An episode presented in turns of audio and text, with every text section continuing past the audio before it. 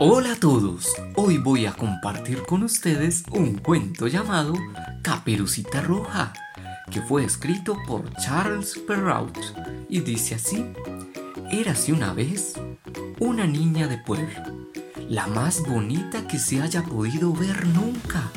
Su madre la quería con locura y su abuela ni se diga, esa buena mujer incluso le había hecho a su nieta una capa roja con una capucha, que le sentaba tan bien a la niña que por todos lados la llamaban Caperucita Roja. Un día, su madre que había hecho unos pasteles deliciosos, le dijo, Ve a ver cómo se encuentra la abuela, pues me han dicho que está algo enferma. Y le llevas unos pastelitos de estos que acabo de hacer y un tarrito de mantequilla. Caperucita Roja, que era tan obediente y tan juiciosa, salió enseguida hacia la casa de su abuela, que vivía en otro pueblo. Al atravesar el bosque, se encontró con un lobo, que tenía al parecer muchas ganas de comérsela, pues se le veía bastante hambriento, aunque no se atrevió a hacerlo, pues estaba cerca de allí algunos leñadores. Pero fue muy astuto y le preguntó, ¿A dónde vas, caperucita?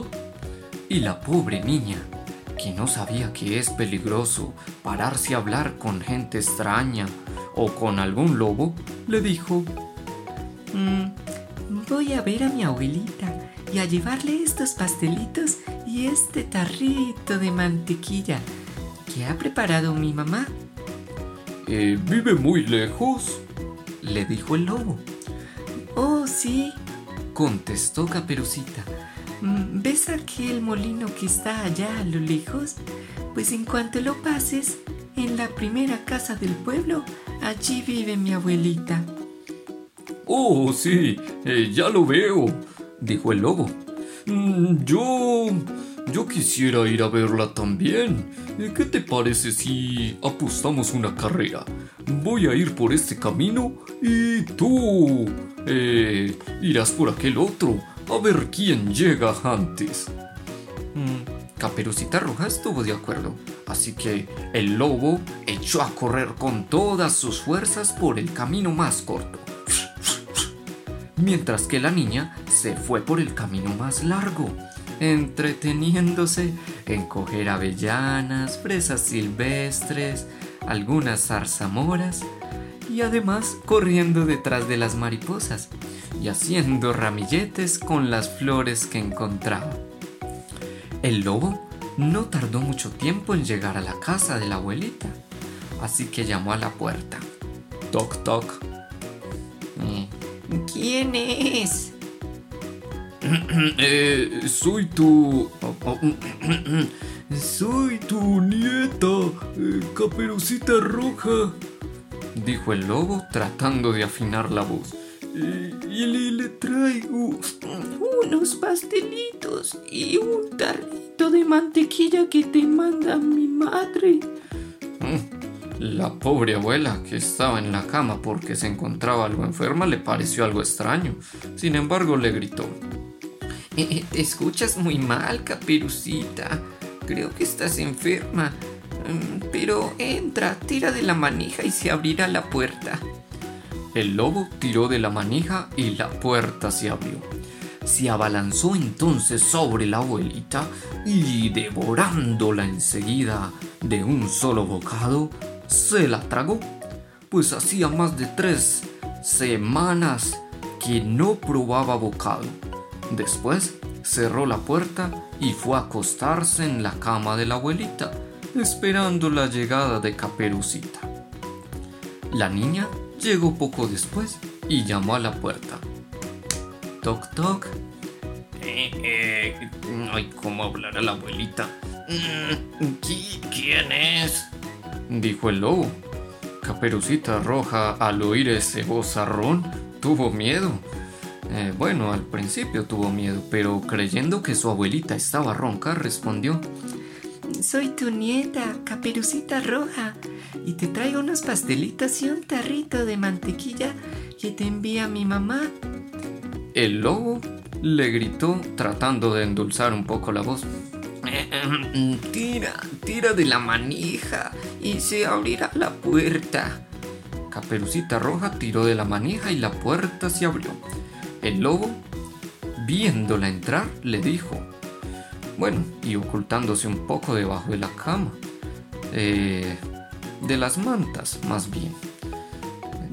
Deja los pastelitos y el tarrito de mantequilla encima de la mesa y, y ven un poquito.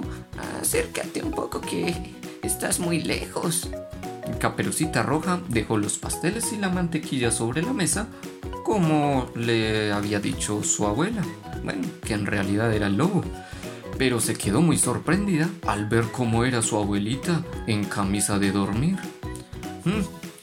Y con mucho cuidado le dijo, mm, Abuelita, eh, ¿qué brazos más grandes tienes? Eh, son para abrazarte mejor, hija mía. Abuelita, ¿qué piernas más grandes tienes? Eh, son para correr mejor, niña mía. Abuelita, eh, ¿qué orejas más grandes tienes? Son para oírte mejor, mi niña. Eh, abuelita, ¿qué ojos más grandes tienes? Son para verte mejor, mi niña.